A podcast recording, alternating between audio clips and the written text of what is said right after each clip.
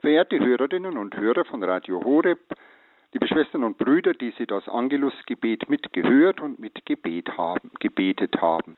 Noch stehen wir in der Weihnachtsoktav. Das heißt, eine Woche lang feiert die Kirche jeden Tag neu Weihnachten im liturgischen Rang eines Festes, das heißt mit dem Lobgesang des Gloria in der heiligen Messe und mit dem Gebet des Tedeum-Hymnus, Tedeum-Hymnus in der Lesehore des Stundengebetes, das ja viele von Ihnen auch verrichten und in Radio Horeb mithören, einige Horem. Das Glaubensbekenntnis und Glaubensgeheimnis des Weihnachtsfestes haben wir soeben auch im Angelusgebet wieder bekannt. Der Angelus, der Engel des Herrn, wie er in der Volksfrömmigkeit heißt, ist ja ein zutiefst weihnachtliches Gebet. Mit diesem Grundgebet der katholischen Christen bekennt die Kirche das ganze Jahr über beim Läuten der Angelusglocken dreimal täglich ihren Glauben an das Weihnachtsgeheimnis. Außer in der Osterzeit, in der der Angelus im offiziellen Beten der Kirche ersetzt wird durch das Regina Zöli, das Freu dich, du Himmelskönigin. Das Angelusgebet beginnt mit Aussagen aus der Kindheitsgeschichte des Lukasevangeliums. Sie wissen das alle, wir haben vorhin gebetet, der Engel des Herrn brachte Maria die Botschaft, also es geht um diese Begegnung zwischen dem Engel Gabriel und Maria, die Heilsgeschichte, die weihnachtliche, die ihren Beginn nimmt mit dem Erscheinen des Engels.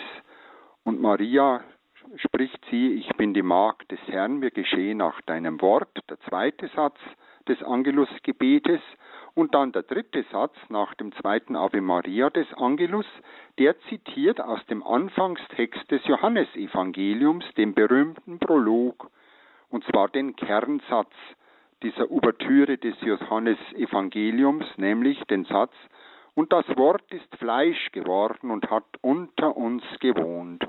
Der göttliche Logos ist Fleisch geworden ein Fleisch, ein Mensch aus Fleisch und Blut im Jesuskind, das zu Bethlehem geboren wurde. Gott ist in diesem Kind wirklich Mensch geworden. Glauben und bekennen wir Christen. Dieser Kernsatz des Johannesprologes sagt uns, wer jener Jesus von Nazareth, dessen Geburt zu Bethlehem wir an Weihnachten feiern, in der Tiefe seines Wesens ist.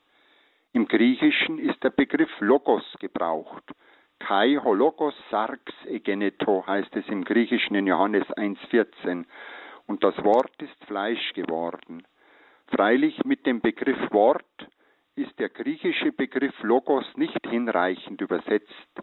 Letztlich geht es um das ganze Geheimnis Gottes in seiner Sinnes- und Seinsfülle. Der Glaube der Christen erkennt in Jesus, diesen im Armut geborenen Kind von Bethlehem, den göttlichen Logos. Er ist der Logos, der vor dem Anfang der Schöpfung bereits bei Gott war, der Gott ist seit Ewigkeit. Fleisch, das fleischgewordene Wort ist eine lebendige Person, Jesus Christus, der wahre Gott und wahre Mensch, seit seiner Menschwerdung, unser Herr und Erlöser. Die spätere Sprache der Kirche wird dafür dann von der Präexistenz Christi sprechen. Das heißt, dass er existiert hat vor aller Schöpfung und sie spricht von der Wesensgleichheit Christi mit dem Vater. Liebe Schwestern und Brüder, wir tun gut daran, dies in unserer weihnachtlichen Stimmung nicht zu vergessen, gerade in der heutigen Zeit nicht, in der das Christusmysterium oftmals verkürzt wird, in dem von der Gottheit Christi nicht mehr, oder nicht mehr deutlich genug gesprochen wird. Wenn Jesus von Nazareth aber nicht der wahre Gott und wahre Mensch zugleich wäre, so wäre Weihnachten nichts anderes als die verkitschte und kommerzialisierte Feier der Geburt eines Menschen. Das Weihnachtsfest wird aber nur recht gefeiert, wenn wir es vom ganzen Christus, dem wahren Gott und wahren Menschen her verstehen. Weihnachten ist ja noch mehr als das Fest der Gemütlichkeit, das Fest der Liebe, das Fest der Liebe, der Familie oder wie immer es gedeutet wird in unserer modernen säkularen Welt. Gott wird in Jesus ein sterblicher Mensch. Dieser Aspekt des christlichen Glaubens musste in den ersten Jahrhunderten des Christentums besonders herausgestellt werden. Das hat zum Beispiel der heilige Augustinus in seiner Zeit getan. Er hat darauf hingewiesen, dass schon die heidnischen Philosophen einen ewigen Logos gekannt haben, der bei Gott ist. Sogar von einem Hervorgang des Logos sprechen einige Philosophen, weiß Augustinus. Aber sie wissen nichts davon, dass dieser ewige Logos Fleisch geworden ist. Augustinus hat hier für die geistigen Auseinandersetzungen seiner Zeit, nämlich der Zeit des ausgehenden vierten und beginnenden fünften Jahrhunderts nach Christus, das unterscheidend und entscheidend Christliche herausgestellt. Er musste dabei vor allem die Glaubenswahrheit von der wirklichen Menschwerdung Gottes in Jesus Christus betonen.